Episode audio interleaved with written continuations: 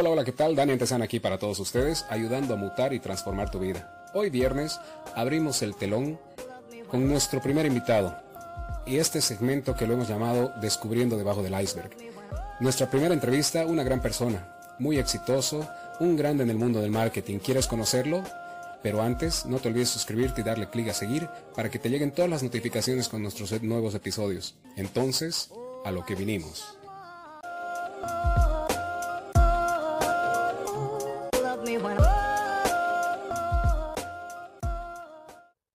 Arrancamos gente linda. Llegó viernes, empieza el fin de semana, gente emprendedora, gente ganadora y que sea el comienzo de un fin de semana espectacular para ti y para tu familia. Como siempre, quiero agradecer a todos ustedes que se dan el tiempo para escuchar el, el contenido que estoy generando y que han decidido hacer algo por transformar sus vidas, reinventarse y encontrar esa versión 2.0 que tanto mereces. Este segmento lo hemos llamado Descubriendo debajo del iceberg porque todos vemos a la gente exitosa y creemos que han tenido un golpe de suerte o han nacido con una luz, pero lo que no vemos es el duro camino que han pasado estas personas y el camino que han recorrido para llegar a donde se encuentran. Hoy tenemos a nuestro primer invitado y no podía estar más contento y no podríamos haber abierto el telón de la manera tan buena. Ahorita en este momento me encuentro con Pedro Cabrera, un gigante, un titán del mundo del marketing, docente, conferencista, escritor, motivador. Pedro, te doy la bienvenida. Quiero agradecerte por aceptar la invitación. No, por favor, Dani, gracias, gracias a vos primero, gracias a la gente que te sigue y que estoy seguro que cada día va a ser más, porque estás haciendo más allá de un trabajo profesional, un trabajo válido para la sociedad y cuando hablamos de sociedad es todo el mundo, porque estás dando cosas que inspiran a la gente. Y en estos momentos en particular, la gente está necesitando una luz para muchas cosas. Por eso al revés, yo te agradezco y te agradezco los términos utilizados para mi persona y por favor, acá a tu disposición para que conversemos lo, que, lo que quieras. Buenísimo, gracias Pedro. Y bueno, primero que nada quiero que le cuentes a la gente quién es, quién es Pedro Cabrera. Bueno, yo soy una mezcla de cosas, de cosas circunstanciales porque eh, comencé a estudiar en un colegio salesiano, 12 años en un colegio de Don Bosco en Buenos Aires. Salí con una orientación mercantil, me puse a estudiar después, como todo el mundo, en el colegio de administración de empresas, organización de empresas se llamaba en esa época. Eh, no pude terminar la carrera, eso es lo que poca gente sabe.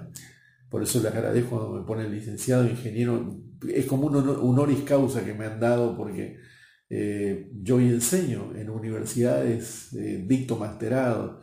Y mira qué curioso, hice la carrera hasta un punto y, se me acabó el dinero. Nosotros veníamos una familia millonaria, mi abuelo era millonario, fallece él primero, mi padre fallece a los 40 días cuando se hace cargo también de la empresa, y en un año perdimos todo, todo, de vivir en una mansión, eh, de, de nacer en cuna de oro tuvimos que construirnos nuestra casa en otro barrio. Con estas cosas uno pierde los amigos, que no eran amigos. Eh, ya los cumpleaños de uno no va nadie. Eh, estuvimos como varios años sin tener vidrios en la casa que construimos. Eh, cambió todo, cambió todo y, y te cuento que por eso cuando me preguntan qué soy, yo diría una mezcla de circunstancias donde donde me tuve que defender porque mi mamá estaba ocupada trabajando, pese a que nos dedicaba muy, mucha calidad de tiempo después. Pero nosotros, que éramos una familia de cuatro hermanos, cada uno se tuvo que defender a su manera. Y, y creo que como a muchas personas les cuesta, me defendí bien. Hice cursos después de diseño gráfico publicitario. Soy de la camada de que no existía la computadora, o sea que diseño, diseño cosas a mano que es lo que muchos clientes hasta hoy se asombran. Después también me metí de lleno marketing, a estudiar, porque en un momento de mi carrera me di cuenta que con la parte publicitaria no alcanzaba, que era posible que hagas campañas que me han premiado, campañas premiadas que no vendían nada. Y sí digo de que mis maestros, mis maestros han sido tener en más un caso muy buenos jefes y muy buenos colegas, y lo otro los libros acá, mira, vos estás viendo como unos 400 libros y ya van tres veces que renuevo mi biblioteca. O sea, dos veces anteriores, una vez que leo los libros los regalo, en la mayoría. Y, eh, y bueno, ya vengo renovando, imagínate, dos veces van unos 1200 libros. Y ahí viene lo interesante, que es cuando aparece Internet, se convirtió en mi caso como un tutor, como un mentor. Ayer me preguntaba una persona, dice, ¿quiénes fueron sus mentores? Y le dije, la verdad no tuve, no tuve, no tuve y, creo que le acerté en muchas cosas. En otras me equivoqué, en muchas me equivoqué.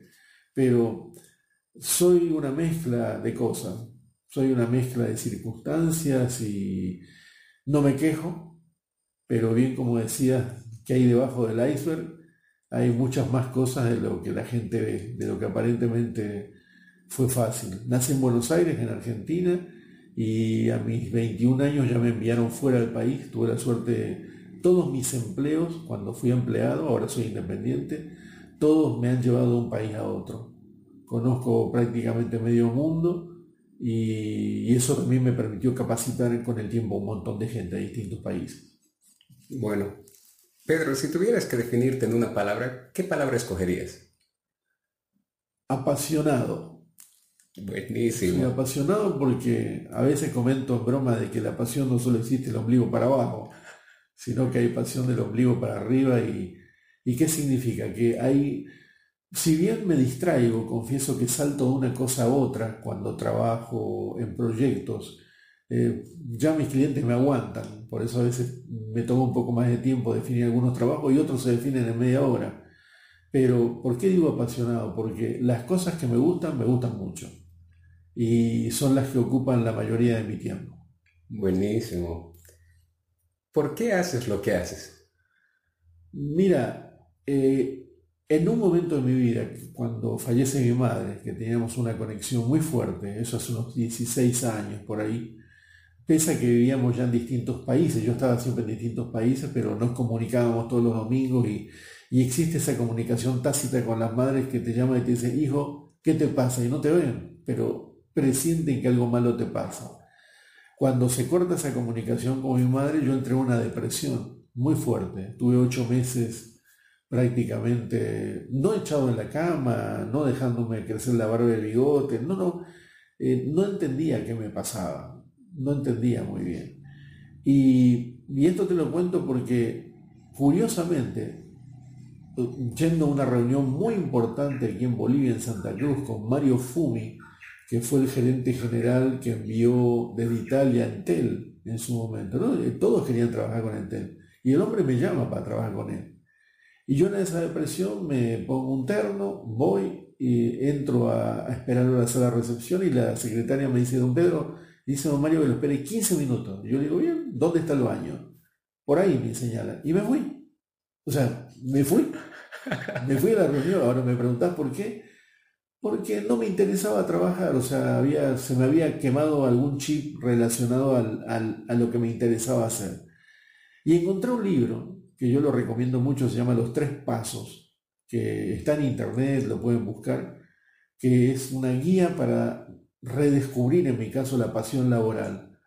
Vos sabés que al no trabajar y al no hacer cosas ocho meses yo estaba muy bien, por suerte teníamos ahorros, pero tenía 20 pesos en el bolsillo. Y decidí irme en un taxi hasta mi casa que vivía por la zona de Equipetrol o comprarme ese libro, me llamó la atención, un libro muy finito. Me lo leí parado.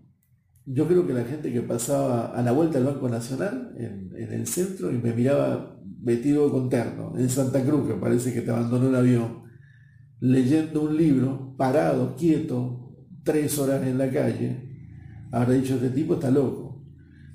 Mira, Dani, eh, ahí ese libro, por eso, por eso es muy importante lo que vos haces, que es, nadie sabe dónde te aparece una pista para solucionar tus cosas. Yo creo que hay gente que a vos te escucha y debe decir, miércoles justo tocó mi tema. A mí me pasó una vez con un pastor, que fui a una, iglesia del culto, y en un momento grave, que era este, más otro más que se sumó, parecía que el sermón me lo estaba dando a mí. Entonces e, ese libro a mí me habló, si hay que ponerlo de una forma, y, y ahí me di cuenta de que Dios me había dado, o como quiera llamarlo uno, me había dado un don. Y el don era de comunicar a las personas cosas. Yo podía elegir entre comunicar ser de una secta diabólica o comunicar algo bueno.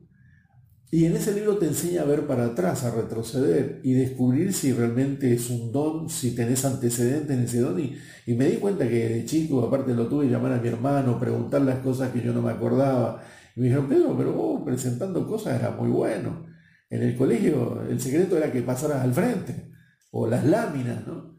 Y, bueno, y ahí me di cuenta entonces de que lo que mejor se me daba y donde me sentía muy cómodo y me gustaba, era al igual que tu caso, que la gente te escuche, no solo te vea, te escuche, y algo que digas o algo que escribas, creas o no, le podés cambiar la vida a alguien. Y a mí una vez un colega me discutió eso, me dijo, Pedro, ¿vos crees que porque da una conferencia una hora le cambiar la vida? Y digo, sí, y te cuento que tengo testigos que me han llamado. Me han dicho, Pedro, usted me cambió la vida. ¿Y sabe qué? Con esto que dijo. Y ahora en este momento ya hay muchas personas que me han dicho, Pedro, hice esto y funcionó. Entonces, eh, por eso te decía y te agradecía, y disculpa que vuelva a este tema, te agradecía el que estés acá en mi casa, eh, haciendo un esfuerzo y corriendo un riesgo, fíjate el detalle, en época de pandemia, para que la gente aprenda cosas, Dani, que, que así como a uno le han pasado, así como uno en un momento ese para mí fue un quiebre en mi vida, que era muy simple o lo superaba o no lo superaba. Pero fíjate qué, qué interesante. No solo lo superé, sino que descubrí mi don. Y, y, te digo que me siento fantástico porque cuando a veces me dicen, Pedro, ¿enviaste algo a las 4 de la mañana por internet? Sí. Y me dice, ¿y qué haces trabajando? Le dije, ¿y quién dijo que estoy trabajando?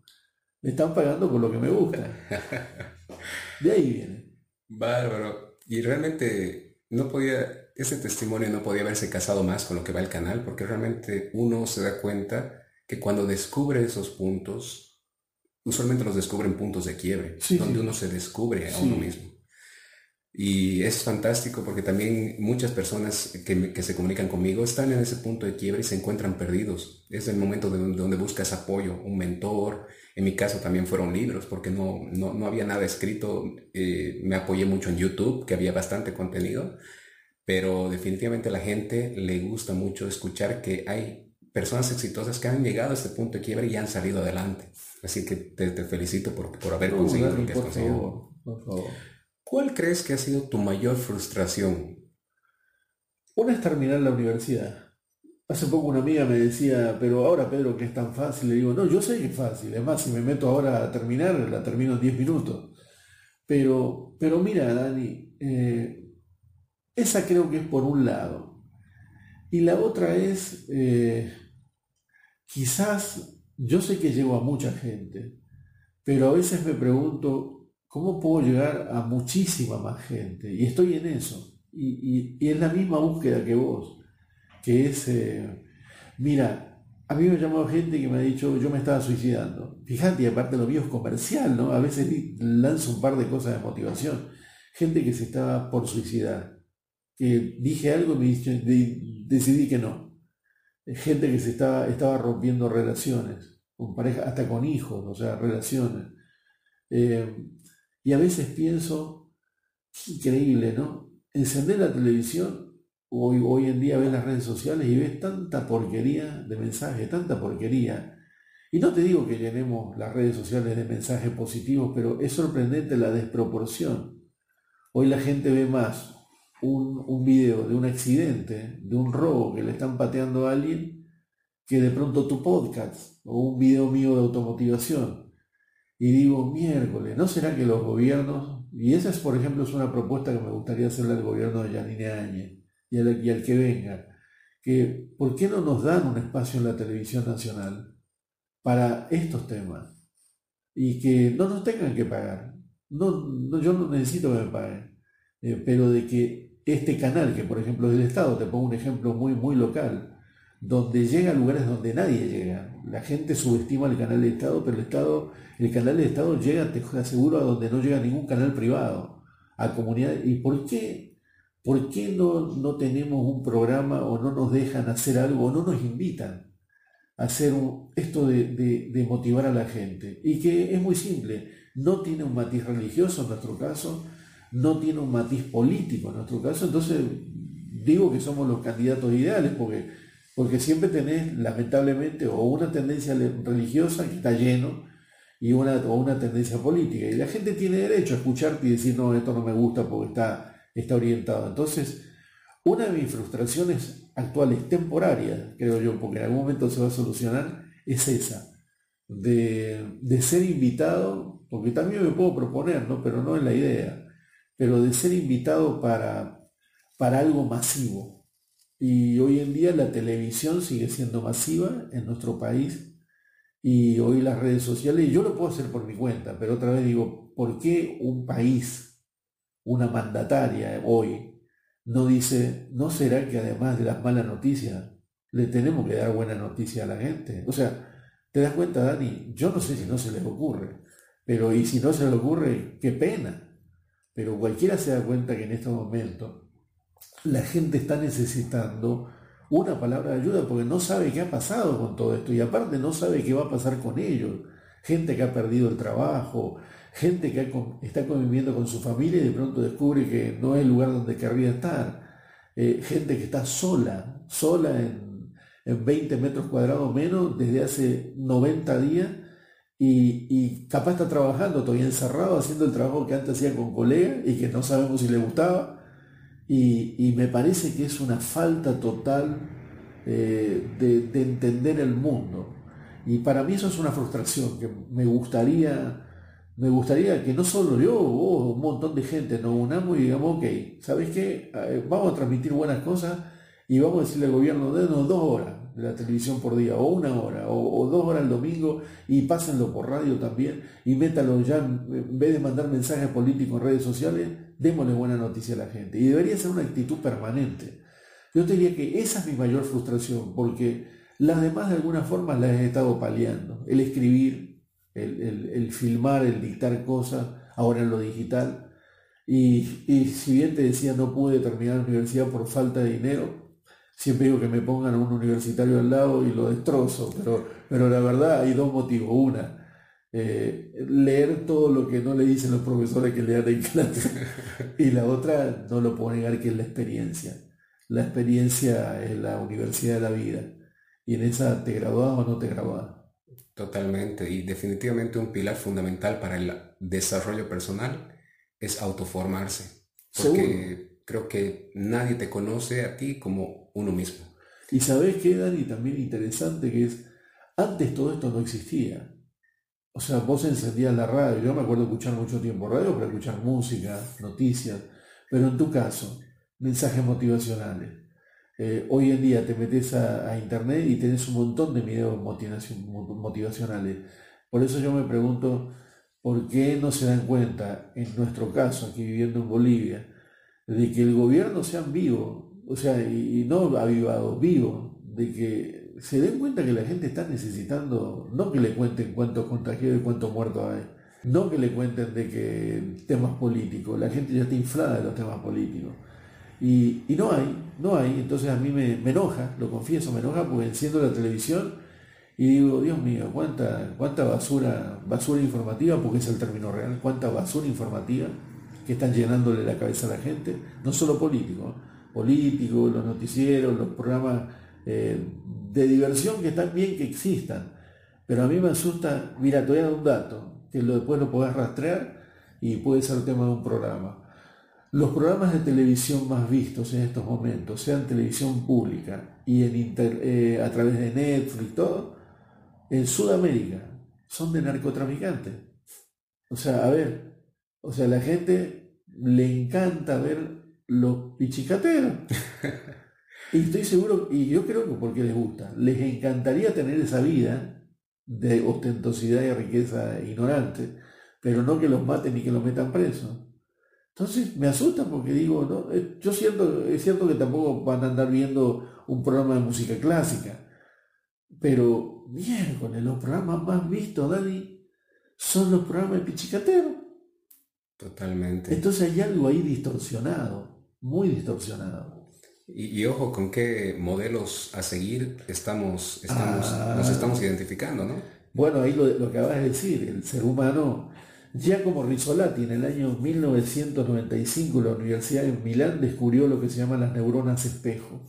Las neuronas espejo las tenemos, dentro de las tantísimas neuronas que tenemos, más de 100 mil millones en promedio, eh, es cuando vos emulás o, o copias a alguien. Por eso Shakira se cambia el pelo y hay un montón de mujeres que se van a la peluquería con la foto de Shakira a cortarse. Paris Hilton aparece con un perrito y todo con un perrito. Y los hombres también tenemos cosas parecidas. Entonces ahí viene mi, reflexión. ¿No será que estamos consumiendo basura y poco a poco nos estamos pudriendo como cualquier basura orgánica a través del tiempo, al menos en nuestras cabezas? Y ya te digo, fíjate, a mí me llamó la atención en Netflix la cantidad de documentales y programas que aparecieron de golpe sobre narco. Y, tarde o temprano va a aparecer uno de acá, calculo. Así que eso, eso me asusta. Pedro, ¿cuál es el éxito que más te ha llenado como, como persona? Mira, me acaba de hacer una pregunta sumamente compleja porque quizá lo que te vaya a decir eh, la gente diga este hombre está loco. Porque de todo lo que hice laboralmente, si me preguntas qué fue lo máximo, la verdad no tengo idea. Eh, y tampoco diría que nada fue lo máximo. Sí han sido cosas espectaculares, han funcionado los clientes, yo he ganado premios, he ganado también dinero, lo que quiera, he ganado respeto, he ganado experiencia, pero a mí me parece que mi mayor éxito han sido, y son mis hijos, son mis hijos, porque, mira, mi mamá cuando queda viuda de 34 años, con cuatro hijos, si hoy decís eso, decís, bueno, los hijos van para el lado de los maleantes porque la madre va a trabajar todo el día, van a andar sueltos en la calle o en el barrio y van a terminar haciendo cualquier cosa. No me pregunté qué hizo mi mamá o qué no hizo, pero salimos cuatro personas de bien, muy diferentes, muy diferentes. Yo he sido siempre la oveja negra porque el que de entrada ya piensa que me ama muy bien, dije yo me voy del país porque esto tiene ciclos y yo quiero seguir subiendo y hacer carrera muy temprano.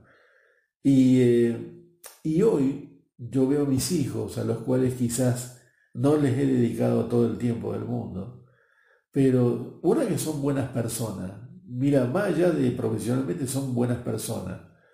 Eh, ninguno es perfecto, yo tampoco, pero me he dado cuenta que las cosas que hacen son buenos. Mi hija que vive en México ahora en estos momentos, siempre digo que es muy parecida a mí en el sentido de que somos sobrevivientes, que nos dejan en un lugar y nos dicen, ¿estás sola o solo? Arreglátela. Y no me preguntes, pero no la arreglamos. Mariano, Mariano Cabrera, que es aquí muy conocido en el tema de, todas las redes sociales, internet. Mariano, al, principio nosotros vivimos muy poco tiempo juntos, él es de mi primer matrimonio, pero me río porque hoy hay gente que me dice, parece un cloncito tuyo y digo, no, es mejor que, que, clon. Este es mejor. La diferencia que yo tengo son 26 años más de experiencia que él. Nada más. Pero cuando él tenga 26 años más, me imagino que va a ser bárbaro. Y el más chico, que es el que más me ayuda, más me ayuda, Agustín, que está terminando la carrera de Relaciones Públicas, es un hombre social, es un bicho social. Y lo quiere todo el mundo. A mí me sorprende porque este si se dedicara a la política, todo el mundo diría, no, pues voy a votar por este porque, lo conoce todo el mundo y lo conocen bonito. Entonces me pongo a pensar, ¿qué tuve que ver yo con eso? Bueno, las madres los educaron muy bien, eso es cierto. Pero sé que he tenido algún tipo de influencia en ellos. No he sido el malo de la película, pero he sido el que en algunos momentos ha dicho, esto es por este lado. Eh, al más chico le dije, hijo, vos tenés que estudiar relaciones públicas mira, por esto, por esto no, no esto, no esto, no esto. Mariano, me acuerdo que una vez la anécdota fue de que Mariano terminó licenciado en publicidad, pero una vez vino y que quería ser abogado. Y yo le dije, ¿sabes qué? No pongo un peso para tu carrera, le dije. que me disculpen los abogados. Pero le dije, no, no, no, no, hijo, hay que estudiar otra cosa más, más interesante, más, más, más productiva, más sana, con el mayor respeto. Pero Dani, yo creo que el mayor éxito son, son mis hijos, mi, mayor orgullo, ¿no? Buenísimo. ¿Dónde se ve Pedro Cabrera de aquí a 5 a 10 años? Mira, eh, como muchas personas que ya, yo tengo 60 años, rumbo a los 61 en noviembre, y hay un, hay un, una, no una terapia, un trabajo que se hace en los talleres de, de cómo es tu vida, que se llama la línea de la vida. En la línea de la vida vos sabés cuál es tu origen porque naciste un día, pero no sabemos cuándo se acaba la vida. Tenés que trazar una línea horizontal. Capaz los oyentes lo van a hacer después como ejercicio. Una línea horizontal donde tenés que marcar el principio. Yo nací el 17 de noviembre de 1959, lo tengo clarísimo. Pero si me preguntas, pero la línea donde termina, no tengo idea. No sé cuándo, si estoy dentro, hasta dentro de media hora, mañana o mil años. Eh, esa la tenés que dejar como una incógnita. Después tenés que marcar dónde te sentís que estás en esa línea. Y yo obviamente me encuentro más cerca del extremo. Ahora no me pregunté si es un tema cronológico. No, pero sé que ya pasé la mitad de mi vida. Eh, y tenés que definir con una palabra cómo ha sido la primera etapa, y que a mí me gusta poner apasionante, porque puedo llenar, puedo crear guiones de película con cosas raras, y a historias y anécdotas. Y en esta segunda parte, Dani, la definí como una etapa de paz. ¿Y a qué llamo paz? paz emocional, sentirme bien conmigo mismo y con los demás, y que los demás se sientan bien conmigo. Y hablo mucho siempre del amor, que es la gasolina de la vida, que no pasa el tiempo y, tu capacidad de amar no la tenés que perder. Eh, paz económica, que no ande pensando con qué pago esto, con qué hago el otro. Paz social, estar en un lugar donde sé que salgo a la calle y no me encuentro una turba de gente con palo buscando apalear a otra parte, ¿no? como está en Estados Unidos en este momento. Paz, paz laboral, que es desempeñar lo que me gusta hacer sin ningún tipo de trabas. Y en eso me encuentro. Entonces me preguntaba en cinco años y sí tengo algunas metas. Una, eh, me gustaría conocer un poquito más lugares del mundo donde no he estado, porque inclusive voy a lugares donde me llaman y trabajo eh, ida y vuelta, no puedo pasear. Tengo un sueño que es la isla de Capri en Italia, siempre lo comento que fui una vez, eh, un día y quedé, quedé, me hizo shock esa isla. Yo ahora sé ya cuánto cuesta el kilo de carne en Capri, en la isla, todo, averigué todo por internet. Y me gustaría ir a escribir allá, sentarme allá y escribir una novela, que hace tiempo la tengo demorada, una novela ficción sobre el Vaticano y eh, sobre, sobre uno de los papas, ficción total. Eh, me voy a escribir, y en eso estoy, muchos más ebooks y regalarlos, como lo estoy haciendo. Me veo, me veo como un personaje mediático muy fuerte, pero que no me molesten, seguir teniendo mi privacidad. Eh, me veo, si es que se animan, ¿no? todavía no se animan a ver un par de nietos, todavía no he visto ninguno, puro nieto ajeno me imagino, me imagino disfrutando con esto que ha pasado en el mundo, Dani, me imagino disfrutando un mundo mejor. Quizás sea idealista, pero si después de esto la gente no entiende, no entiende más. Totalmente. A mí me parece que si no entiende después de esto lo que ha pasado, que podés comer con menos dinero en tu casa, de que podés sobrevivir si perdiste tu trabajo, de que quizás no estás con las personas que deberías estar, de que quizás estabas con las personas equivocadas también, tus amigos que eran amigotes, porque todo esto te diste cuenta que siguen viviendo y no existís, de que los mandatarios del mundo, no sé si piensan en un gobierno global, pero piensen en soluciones muy rápidas para un planeta que le estamos dejando a la gente joven destruido, destruido en términos de medio ambiente y destruido mentalmente también, muy, muy mal, como bien decía, ¿a quién vas a seguir? quiénes pueden ser tus ejemplos. Y me imagino, me imagino con buena salud, que es importante, y con menos kilos también. bueno, y es importante lo que dices porque realmente estos sueños, especialmente de personas que somos disruptoras en este mundo, creo que marcamos un nuevo horizonte. Y algo que vale la pena mencionar es que con este encierro hemos tenido que convivir con quizás nuestro peor enemigo, nosotros mismos. Y eso es muy cierto, Dani. Yo a veces digo que hay gente que no se aguanta sola. O sea que esta es la prueba de fuego. Totalmente, así que es una prueba de fuego para qué? Para aprender y primero a conocerte y quizás redescubrirte y en muchos casos reinventarse, que es importante. Pedro, ¿qué dibujo una sonrisa en ese rostro?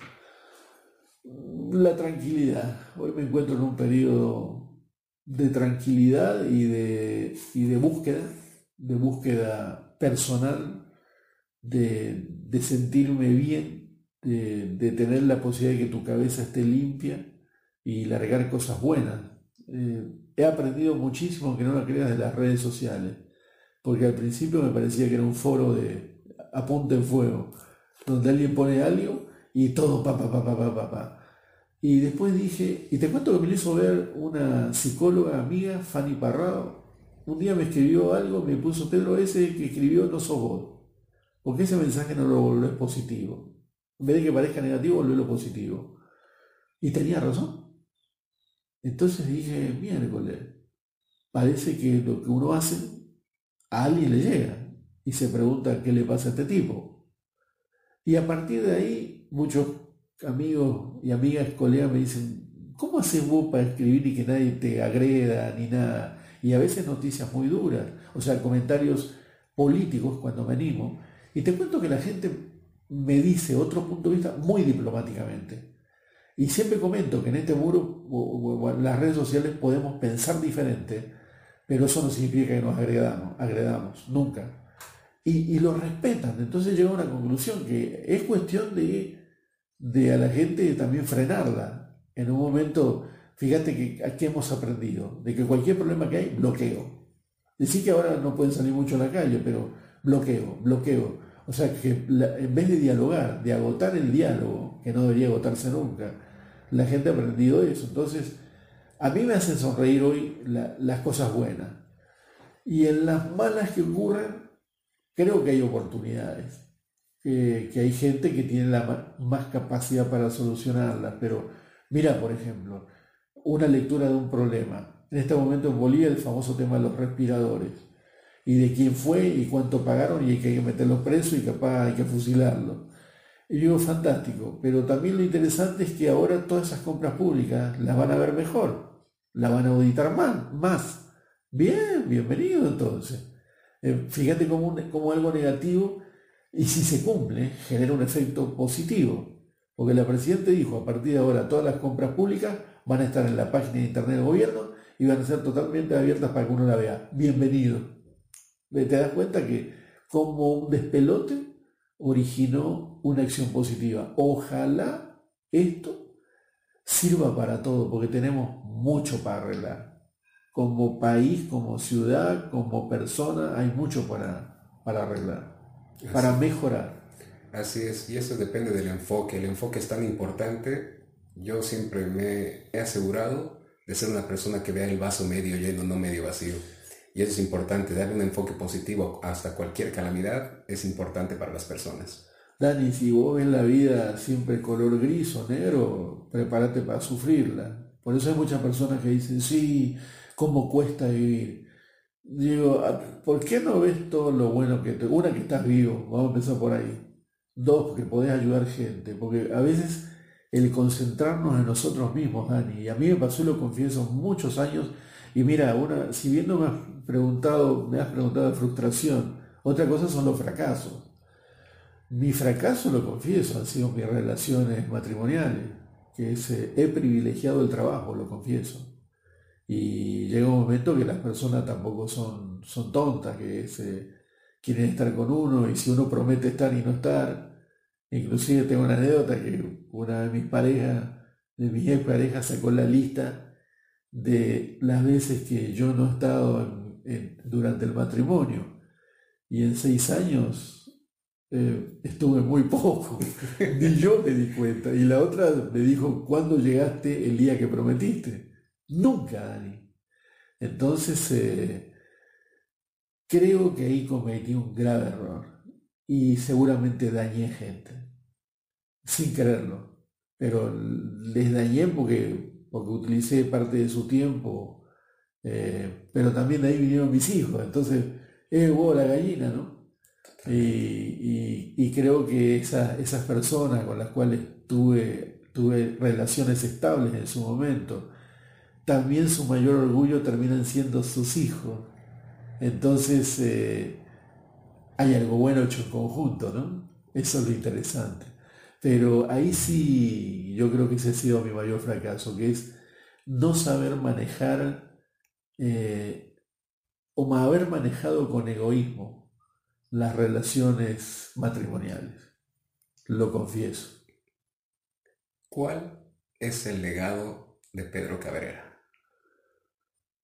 Mira, cuando hay gente que me dice, don Pedro, yo quiero ser como usted, le digo, no, sé mejor, le digo, no, no cometo, no, sabés que te estás metiendo, digo, no sabés que, aparte me, llena de orgullo, pero digo, este está más loco que una cabra. Eh, yo creo que el legado son estas cosas, Dani. Es hasta un reportaje como este. Los legados es, son aquellas cosas que la gente toma de lo que haces, de lo que ve, que no siempre lo que se ve es lo más importante pero creo que el legado es ese, Dani, que es, eh, son cosas como estas, que alguien hoy escuche el reportaje y diga, mira, este tipo no todo le ha ido bien, pero sí, he tratado de sobrellevar desde las tragedias personales, los fracasos personales, las limitaciones personales, eh, he intentado superarlas con éxito, en algunas más y en otras menos. Pero el mensaje es, eh, vamos a caer siempre y nos vamos a revolcar un rato en la mugre. Pero el tema es que te levantes, te dé una buena ducha y empeces de nuevo. No importa tu edad. Mira, en eso yo incido mucho en el tema del amor. Yo soy un apasionado del amor. Siempre digo de que creo que, el amor es todo. Y, desde el amor sublime, el amor físico. Eh, y hoy hay mucha gente en mi edad que abandona o sea, está, está de adorno, o sea, está la cáscara de 60 años de edad y no, yo nunca más voy a tener una pareja, no, yo nunca más voy a agarrar a alguien de la mano, darle un beso, abrazar. Y eso te mata en vida. Yo creo que es, posiblemente te, te va a aburrir. Y si la pasas bien, me alegro, pero, pero no creo que no sabes lo que te está perdiendo. Así que el legado es ese, que es eh, hacer las cosas bien enseñarle las cosas a la gente a hacer las cosas bien y amar hasta el último segundo de tu vida. Qué bárbaro, qué bello. Y precisamente con eso quiero terminar. Quiero que le mandes un mensaje a todas esas personas que te están escuchando para que los alientes a salir adelante, para que sepan que hay luz al final del túnel. Hay personas este fin de semana, yo he recibido llamados, curiosamente como tú me comentabas, donde los he tenido que atender de gente que estaba con ideas bastante complicadas y peligrosas. Y peligrosas. Entonces, eh, les he dado un par de videos que me han servido a mí, un poco de, de, contenido que me ha servido a mí, y definitivamente han cambiado, han cambiado su forma de pensar. Y es importante saber que siempre hay salida. Sí. Mira, Dani, el mensaje es bien simple. Vos sos un testigo de que uno puede cambiar, yo soy un testigo de que las cosas pueden cambiar. Eh, ¿Qué creo que la gente debería entender? De que cuando te va mal, es el cúmulo de cosas que te va mal. O sea, y fuiste acumulando en el tiempo, a veces en corto tiempo, largo tiempo, cosas, es como una nube gigante, ¿no? Y si vos la querés disipar, no la vas a borrar de un soplido. Tenés que entender que si querés que te vaya bien de nuevo, si querés cambiar las cosas, tenés que ir de a poco. Es como, mira, yo lo aprendí con los kilos de más. Si en 15 años acumulaste 20 kilos de más, sí, yo he visto que voy perdido, pero la otra, ayer le dije a mi hijo, hoy mirá, Dani perdió los 25 kilos, creo que los 50, no sé cuánto. 56 kilos. Yo no puedo perder un año y medio, le dije, Pero fíjate qué curioso. Eh, es como los kilos. Si te tomó 30 años engordar negativamente en tu vida, tener problemas, no lo puedes borrar de un plumazo, pero capaz te van a tomar tres. Pero si ya le echaste 30 años de problema, o 15, o 10, o 20, o 3 meses, tenés que tener la, la, amplitud mental para saber que no es de golpe. Eso, eso es importante que la gente entienda. Mira, miralo de esta forma. Si vos sos una persona positiva y querés volverte negativa, te toma 5 segundos. Pero si sos negativa y te querés volver positiva, te toma 5 años que tenés que lo dijiste vos al principio, te tenés que conocer más, tenés que limar tus asperezas, tenés que ver tus comportamientos nocivos, la gente tóxica que puede estar cerca tuyo, pero se sale. A mí me gusta decir, o de esta salimos todos o no sale ninguno. Y estoy seguro que vamos a salir todos. Totalmente de acuerdo. Y yo quiero invitar a todas aquellas personas para que den ese primer paso para que se descubran, que encuentren aquello que los mueve, que se reinventen y que a partir de ese momento no dejen de innovar en sus vidas, que construyan algo y mejor si son alas para que puedan, puedan volar muy y muy alto. Que eso es, lo que yo me encantaría que la gente se motive. Eh, yo una temporada viví en Estados Unidos, nunca me me voy a olvidar, he tenido la, la fortuna de hablar con el CFO del Bank of America. Wow. Y él me dijo algo que, que, definitivamente me ha marcado. Este país es rico porque fabricamos millonarios. Y eso es algo que no ocurre en Bolivia. La mayoría de las personas que les va bien quiere que les vaya bien solamente a ellos. Pero si tú haces, generas un entorno de riqueza, el país va a crecer y yo creo que ese es el norte de este país. Hoy muy buen mensaje, ¿eh? no, no, lo conocía. Así es, fue una, una, de las coincidencias que se dio. Yo me fui a trabajar de loco a Estados Unidos y vacacionando acabé en una empresa de pintura, acabé pintándole la casa a esta persona y le rompí un mosaico carísimo italiano. Bueno, ¿ves? ¿Cómo lo negativo te lleva algo bueno? Así es, y bueno, cuando fue a pedirle las disculpas y salió este mensaje que realmente fue un mensaje muy importante para mí y me marcó. Así que bueno, Pedro, que te, quedo muy agradecido, muy bonitas tus palabras, espero que las personas sepan aceptarlas, abrazarlas para poder transformar algo en sus vidas. Gracias Dani, y yo te pido un favor, que no dejes de hacer esto, lo que estás haciendo, que es, eh, lo estás haciendo muy bien, estoy seguro que va a ayudar a mucha gente. Y la misma frustración que tengo yo de decir, mira, me encantaría llegar a medio planeta, tengo la sospecha que vos lo vas a lograr antes. Espero que estés hablando con boca de ángel. Es, lo que deseo de corazón, que te vaya muy bien. Muchas gracias. Bueno, a todos ustedes, no se olviden que me pueden contratar como coach. Estamos trabajando para que podamos ayudarles a ustedes a llevar sus vidas al siguiente nivel. Y no me quiero ir antes sin agradecer a todas aquellas personas. Hoy día he visto que ah, nos han escuchado en Alemania Así que es todo un placer llegar tan lejos y generar contenido que les sirva en sus vidas. Quiero que sepas que nunca es tarde y nunca es muy pronto. Así que ojalá que puedas reconstruir tu vida, te puedas reencontrar y te puedas reinventar. ¿Y tú? ¿Vas a ser uno más o vamos a ir a buscar tu mejor versión? Nos vemos, ganador.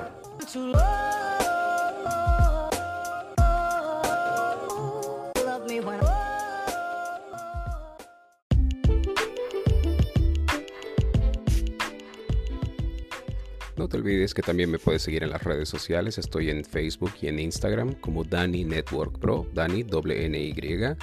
Y también puedes visitar la página web daninetworkpro.com donde puedes visitar nuestro blog. Así que sin nada más te quedo muy agradecido y nos vemos en el siguiente episodio.